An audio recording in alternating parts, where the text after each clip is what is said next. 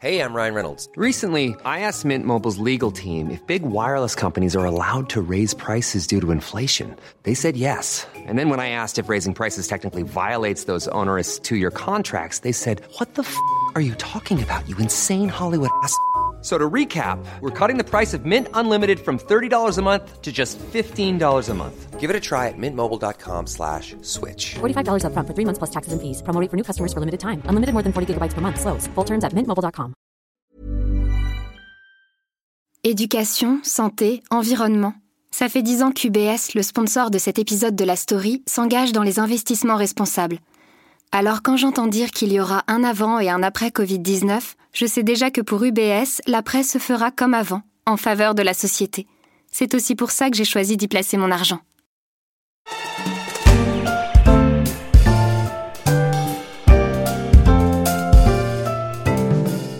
On les croise parfois loin de la frontière, sur un rond-point entre Nantes et Montaigu. On les voit aussi lorsque l'on emprunte la route entre Divonne et Genève, et surtout dans les aéroports internationaux. Les douaniers n'ont pas disparu avec la création de l'espace Schengen en 1995. Un autre siècle pour les jeunes Européens qui n'ont pas connu le parfois lent processus du passage aux frontières et ses aléas un jour de départ en vacances en Espagne ou en Italie à la recherche de quelques trafiquants. La dans les ailes arrière. Le pare-choc avant et le pare-choc arrière recouvert de chrome. Les bijoux de Balbec, dans la batterie. Et le Yukon Kun Le Yukon Kun, le plus gros diamant du monde, il est là. Mais alors que font-ils ces douaniers maintenant qu'ils n'ont plus à filtrer et à fouiller les voitures au poste frontière? Eh bien vous allez voir, ils ne chôment pas. Je suis Pierrick Fay, vous écoutez La Story, le podcast d'actualité des échos. Personnellement, j'ai pas mal de choses à déclarer. Papa est dans quel pays là? En Belgique La Belgique qui est? Le plus beau des pays. Là je suis dans quel pays? Dans la France La France c'est un pays de gros? De gros abrutis. Exact. Le rôle des douaniers ne se limite pas à la surveillance du territoire. La douane est aussi là pour percevoir les droits et les taxes dues à l'entrée de marchandises dans un pays. Le fameux vous n'avez rien à déclarer Pas de palette aux lentilles. De palette aux lentilles? De palette aux lentilles. Oh non, pourquoi? Mais parce que la palette aux lentilles provoque des cauchemars avec apparition de douaniers, c'est très connu. Ah bon? Mais la douane a aussi dans sa palette une activité de plus en plus importante, la lutte contre la contrefaçon. Richard Rio est enquêteur aux échos. Il est parti il y a quelques semaines à la rencontre de ceux qu'on surnomme les gabelous, car ils étaient chargés sous l'ancien régime de collecter la gabelle, l'impôt sur le sel. Richard, la lutte contre la contrefaçon, cela leur donne de plus en plus de travail? C'est une activité qui est importante et qui prend de l'ampleur pour la simple et bonne raison que l'activité de contrefaçon au niveau mondial est en fort développement. Il y a de plus en plus de produits contrefaits et une étude de l'Organisation de coopération et de développement économique qui est parue au mois de mars dernier a tenté, avec plus ou moins de bonheur, de quantifier ce marché de la contrefaçon. Aujourd'hui, les chiffres de 2016 donnent un montant total du marché de la contrefaçon de plus de 500 milliards de dollars. En trois ans, il a grimpé de 40 milliards de dollars. Et aujourd'hui, toute activité peut être sujette à la contrefaçon. Comme dit l'un des auteurs de l'étude de l'OCDE, rien que pour la France, seule la baguette et le croissant ne sont pas susceptibles d'être contrefaits. Richard, vous êtes engagé, vous, dans la lutte contre la contrefaçon aux côtés des douaniers, si je puis dire. Vous avez passé une demi-journée avec eux. Ça a été facile d'abord de monter ce, ce reportage pour les pages enquête des échos? Ça a été très facile. J'ai contacté euh, les douanes un peu de temps après la publication de l'étude de, de l'OCDE. Ils ont joué le jeu. Ils ont dit OK, pas de problème. On va vous recevoir. On va vous emmener dans un endroit où nous faisons du contrôle euh, de paquets, de colis. Cet endroit n'est pas très loin de Paris Centre puisque c'est à Chilly-Mazarin. Pas très loin de l'aéroport d'Orly notamment. Pas très loin de l'aéroport d'Orly. Alors curieusement, euh, c'est pas d'Orly que viennent les colis, mais de Roissy. Ils sont emmenés par camion. Alors il faut savoir qu'à Chilly-Mazarin, euh, j'ai visité un centre de tri postal, c'est-à-dire que tous les paquets qui viennent de l'étranger, qui viennent du Burkina Faso, de Colombie, de Chine ou du Japon, passent par Chilly-Mazarin, si tant est qu'ils pèsent entre 2 et 30 kilos. Les colis qui arrivent par avion à Roissy et qui pèsent moins de 2 kilos sont inspectés à Roissy directement. Mais tous les autres viennent à Chilly-Mazarin, ils sont amenés par camion et ils sont contrôlés. Pourquoi euh, des contrôles dans un entrepôt euh, de la Poste? Bah, c'est plus facile parce que euh, c'est un point d'entrée euh, des produits importés euh, en France. La douane a demandé à la Poste si elle pouvait installer un bureau de contrôle dans ce centre de tri postal qui est assez, qui est assez conséquent. Hein. C'est un immense entrepôt. euh, on a l'impression d'être chez Amazon. euh, c'est rempli de de chaînes, de, de triage, tout est répertorié. Euh, Il y a des lignes euh, de chariots contenant des colis euh, absolument phénoménaux euh, qui sont répertoriés sous des pancartes euh, importation des États-Unis, importation de Turquie, etc., etc. Ça veut dire aussi que euh, la plupart des produits ou beaucoup de produits contrefaits arrivent aujourd'hui par la Poste? Alors, c'est un moyen d'envoyer des produits contrefaits. Alors, je tiens à faire une précision. On ne parle pas de produits contrefaits, mais on parle de produits contrefaisants. L'opinion publique parle très souvent de produits contrefaits. Ce ne sont pas les faux, les produits contrefaits. Ce sont les vrais. Ce sont les produits qui sont copiés. Si vous voulez parler d'un faux, vous parlez d'un produit contrefaisant. C'est une sémantique euh, juridique, mais euh, qui est assez importante. Alors vous êtes rendu dans, dans cet entrepôt. euh, Il y a une chose qui vous a, qui vous a marqué sur place, hormis le bruit? Hormis le bruit, euh, c'est l'immensité des, des lieux et le nombre incalculable de produits qui circulent euh, dans cet entrepôt. Il y a aussi la vitrine de, de la douane dans les bureaux. Alors il y a la vitrine de la douane euh, qui est dans un coin de cet entrepôt. Il y a à peu près une vingtaine d'agents douaniers et ils exposent leurs plus belles prises. Euh, c'est assez marrant de regarder ce qu'elle contient. Euh, J'ai pu voir qu'elle contenait une fausse Coupe du Monde, des fausses lunettes Gucci, bien évidemment, des faux bijoux de Louis Vuitton. Euh, J'ai pu voir aussi un album de Tintin qui n'existe absolument pas. S'appelle Tintin en Thaïlande. Euh, sont exposées également des fausses guitares Gibson. Euh, il y avait même un faux vélo, un VTT de marque Land Rover, alors que Land Rover, à ma connaissance, ne fabrique pas de VTT. D'autres produits qui étaient euh, exposés, c'était des rideaux gris et blancs, estampillés Louis Vuitton. Louis Vuitton, à ma connaissance, ne fabrique pas de rideaux. Donc les contrefacteurs, non seulement font des faux produits à partir de vrais produits, mais ils en inventent également. Euh, Est-ce que ce jour-là, la, pêche a été bonne? Ce jour-là, la pêche a été plutôt bonne et la pêche concernait surtout les colis en provenance de Thaïlande. Euh, C'était l'époque des vacances de Pâques. Beaucoup de Français sont partis euh, en Thaïlande et il arrive très souvent que ces touristes français en Thaïlande ne veulent pas revenir avec des faux produits qu'ils ont achetés sur place dans leur valise. Donc, l'activité consiste à se faire envoyer chez soi ces faux produits par la poste. Donc la douane, à cette époque-là, euh, surveillait très étroitement euh, les colis en provenance de Thaïlande, comme elle le fait aussi pendant les vacances de février. Est-ce que c'est impossible hein, de contrôler tous les colis, j'imagine, qui passent par ce centre de tri?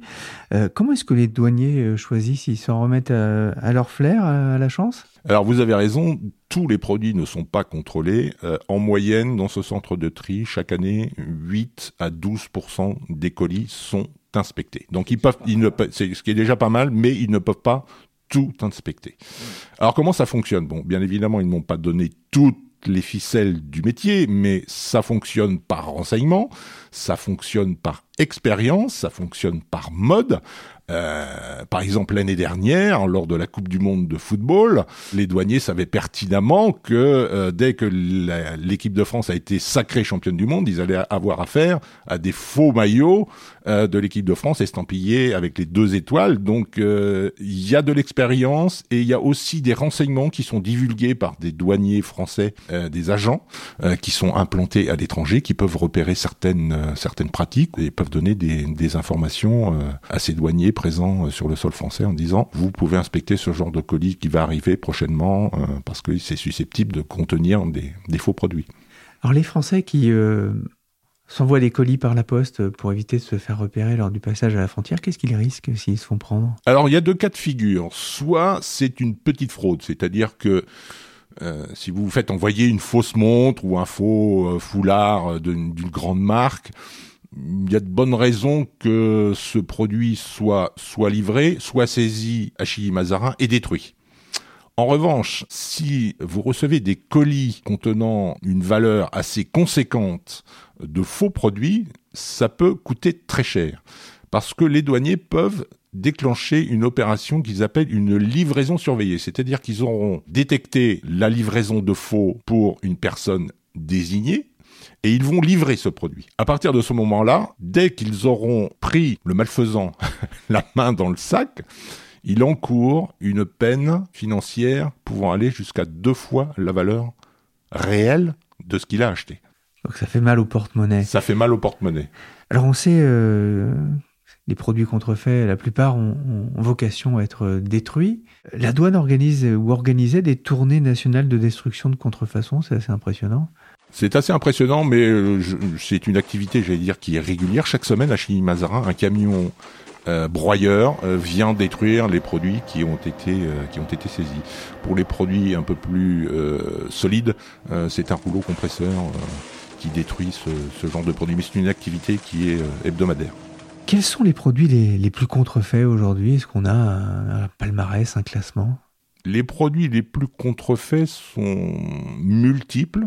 Euh, il y a beaucoup de faux euh, produits de maroquinerie, beaucoup de faux produits vestimentaires, mais ça touche aussi les catégories de produits euh, de haute technologie. En fait, chaque pays est spécialisé plus ou moins dans une activité de faux.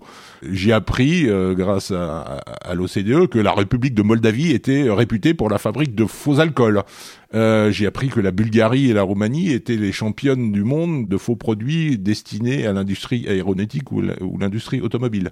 Euh, L'Inde est réputée, par exemple, pour la, fabrication de faux médicaments, qui est très dangereux pour euh, pour la santé publique. La Chine, elle, est plutôt du côté euh, des produits de haute technologie, les, faux CD, les faux smartphones, etc., etc. Une autre activité m'a un peu surprise, c'est que les États-Unis, je dis bien les États États-Unis sont réputés pour être euh, des contrefacteurs de boissons autres que les alcools. C'est-à-dire que si vous trouvez du faux, euh, du faux jus de fruits, ça peut provenir des États-Unis. La guerre contre la contrefaçon, elle se fait aujourd'hui aussi de plus en plus euh, sur Internet, sur les sites Internet La guerre contre la contrefaçon se fait effectivement contre les sites Internet. Il ne vous a pas échappé que les envois sont des petits envois par courrier express. Et ça, ça vient du fait que les gens passent par des plateformes d'Internet pour acheter leurs produits.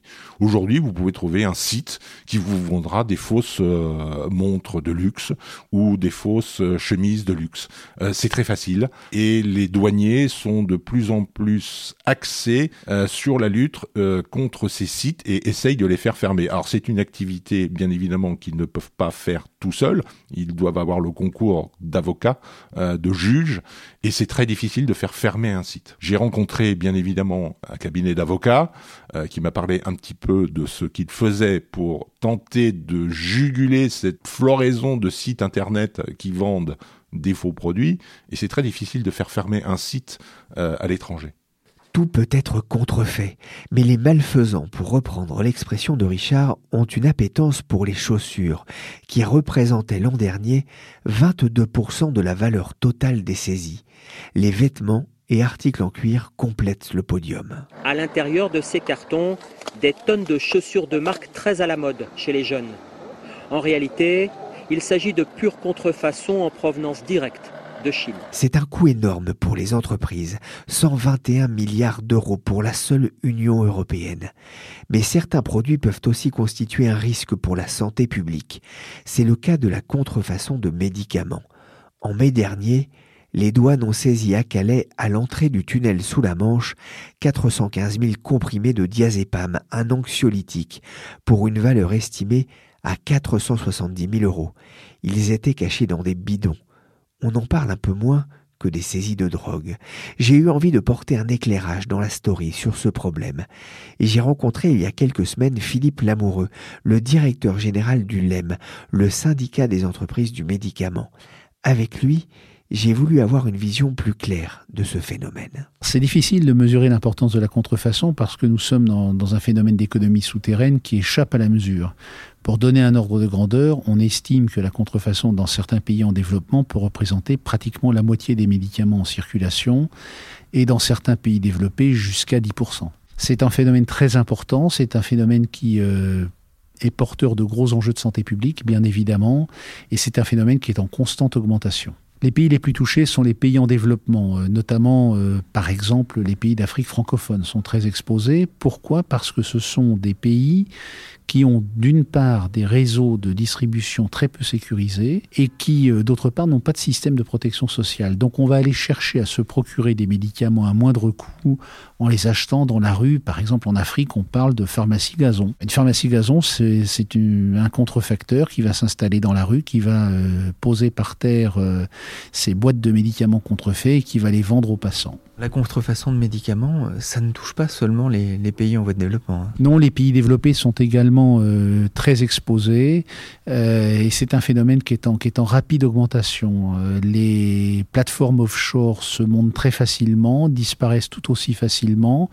On peut dire que la contrefaçon dans les pays développés n'a pas tout à fait la même, la même approche que dans les pays en développement. Ce sont des contrefaçons de meilleure qualité. Ce que je veux dire par là, c'est que la copie est beaucoup plus difficile à, déceler euh, et ce sont euh, des contrefaçons qui vont rentrer dans le circuit de distribution essentiellement par Internet puisque les pays développés ont des réseaux de distribution relativement plus fiables, bien évidemment. Internet, c'est vraiment devenu euh, l'endroit où se concentre toute la contrefaçon de médicaments? Une bonne partie de la contrefaçon, on estime en général qu'un médicament sur deux sur Internet est une contrefaçon. Donc euh, ça montre l'importance du phénomène.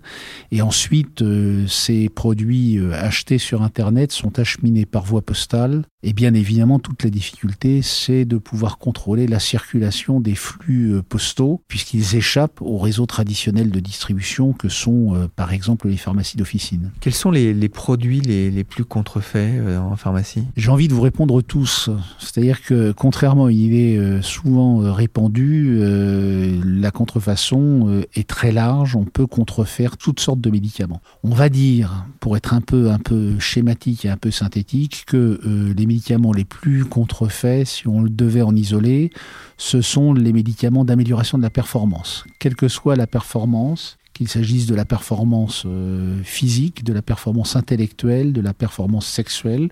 Mais vous pouvez aussi trouver euh, des contrefaçons de médicaments anciens qui ont été retirés du marché, des médicaments nouveaux qui n'ont pas encore été autorisés tout se trouve en réalité sur Internet. Pourquoi est-ce que les contrefacteurs ont, investi le marché du médicament? Ils ont investi le marché du médicament parce que c'est une activité rentable. C'est-à-dire que c'est une activité qui euh, intrinsèquement euh, rapporte aux contrefacteurs de façon importante. Il est euh, moins risqué et tout aussi rentable de copier des médicaments et de les contrefaire que d'aller vers d'autres formes de criminalité comme euh, le trafic de drogue euh, ou le trafic d'armes.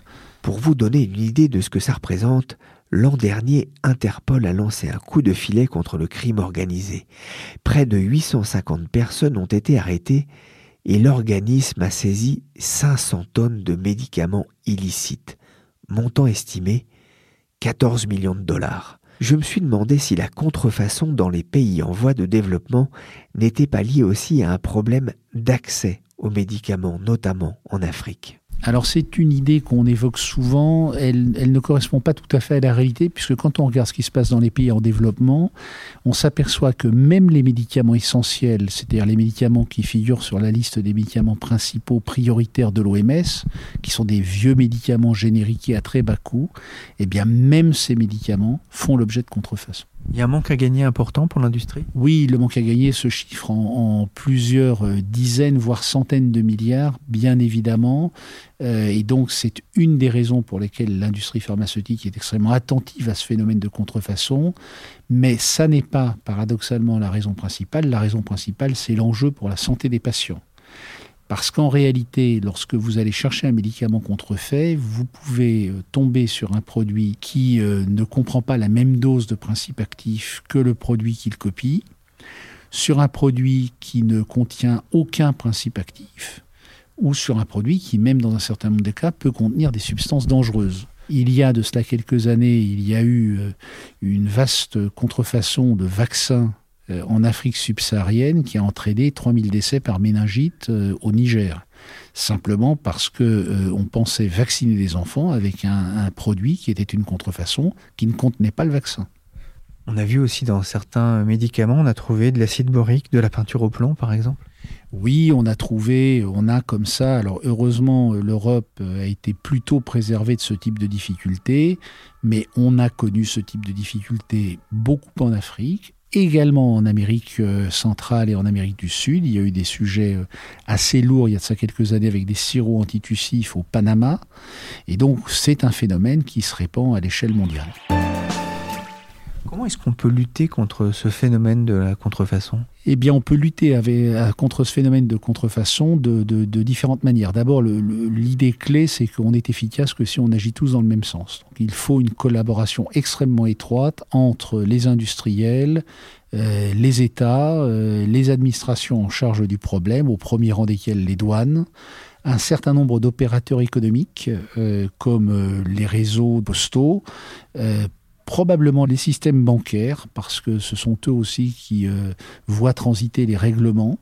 Euh, il y a des choses qui existent, des choses qui sont faites. Le, point de base, c'est qu'il existe des réseaux de distribution officiels, que évidemment, dans ces réseaux officiels, on a peu de contrefaçons, surtout dans des pays comme les nôtres. Il faut, dans les pays en développement, développer des systèmes de protection sociale qui, euh, euh, à minima, qui font que les personnes ne vont pas avoir la tentation d'aller chercher des médicaments ailleurs que dans ces réseaux euh, officiels. Et donc, il y a des, des mécanismes, mais qui mettent en jeu l'ensemble des intervenants. Une dernière question, comment est-ce qu'on reconnaît un médicament contrefait? Alors c'est très difficile à reconnaître, il faut véritablement être un professionnel. Euh, il faut reconnaître que dans un certain nombre de cas, les contrefaçons sont tellement bien faites qu'elles sont très difficiles à distinguer d'un médicament original. Et donc c'est la raison pour laquelle, depuis février dernier, nous déployons euh, un mécanisme au plan euh, européen de codage et de sérialisation qui permet, par un marquage des boîtes, de pouvoir identifier boîte par boîte si l'on est en présence d'une contrefaçon ou pas.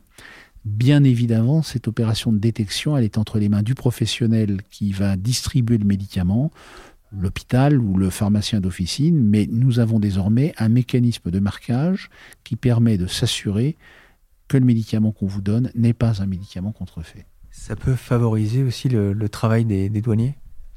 Ça peut évidemment favoriser le travail des douaniers. Maintenant, une bonne partie euh, de ce qui est saisi en douane euh, peut être aussi à destination de pays qui n'ont pas ce dispositif, peut-être d'ailleurs peut concerner pas forcément des médicaments conditionnés mais des vracs, et donc euh, les douaniers ont encore beaucoup de travail devant eux, et nous aussi. Merci Philippe Lamoureux du LEM, les entreprises du médicament, et merci bien évidemment à Richard Io pour son enquête avec les douaniers. La story, le podcast d'actualité des échos, s'est terminé pour aujourd'hui. Merci à Nicolas Jean et Mathias Arignon pour cette réalisation sans douleur. Merci à Michel Varnet, véritable anxiolytique pour toute l'équipe. Vous pouvez nous retrouver sur toutes les plateformes de podcast. N'hésitez pas à vous abonner.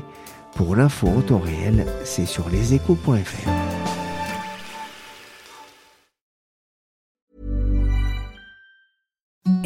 the softest sheets you've ever felt. Now imagine them getting even softer over time. That's what you'll feel with Bowl and Branch's organic cotton sheets. In a recent customer survey, 96% replied that Bowl and Branch sheets get softer with every wash. Start getting your best night's sleep in these sheets that get softer and softer for years to come. Try their sheets with a 30-night guarantee. Plus, get 15% off your first order at bowlandbranch.com. Code BUTTERY. Exclusions apply. See site for details.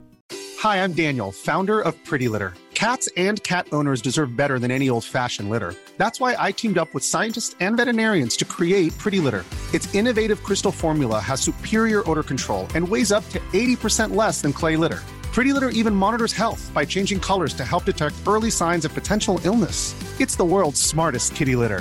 Go to prettylitter.com and use code ACAST for 20% off your first order and a free cat toy. Terms and conditions apply. See site for details.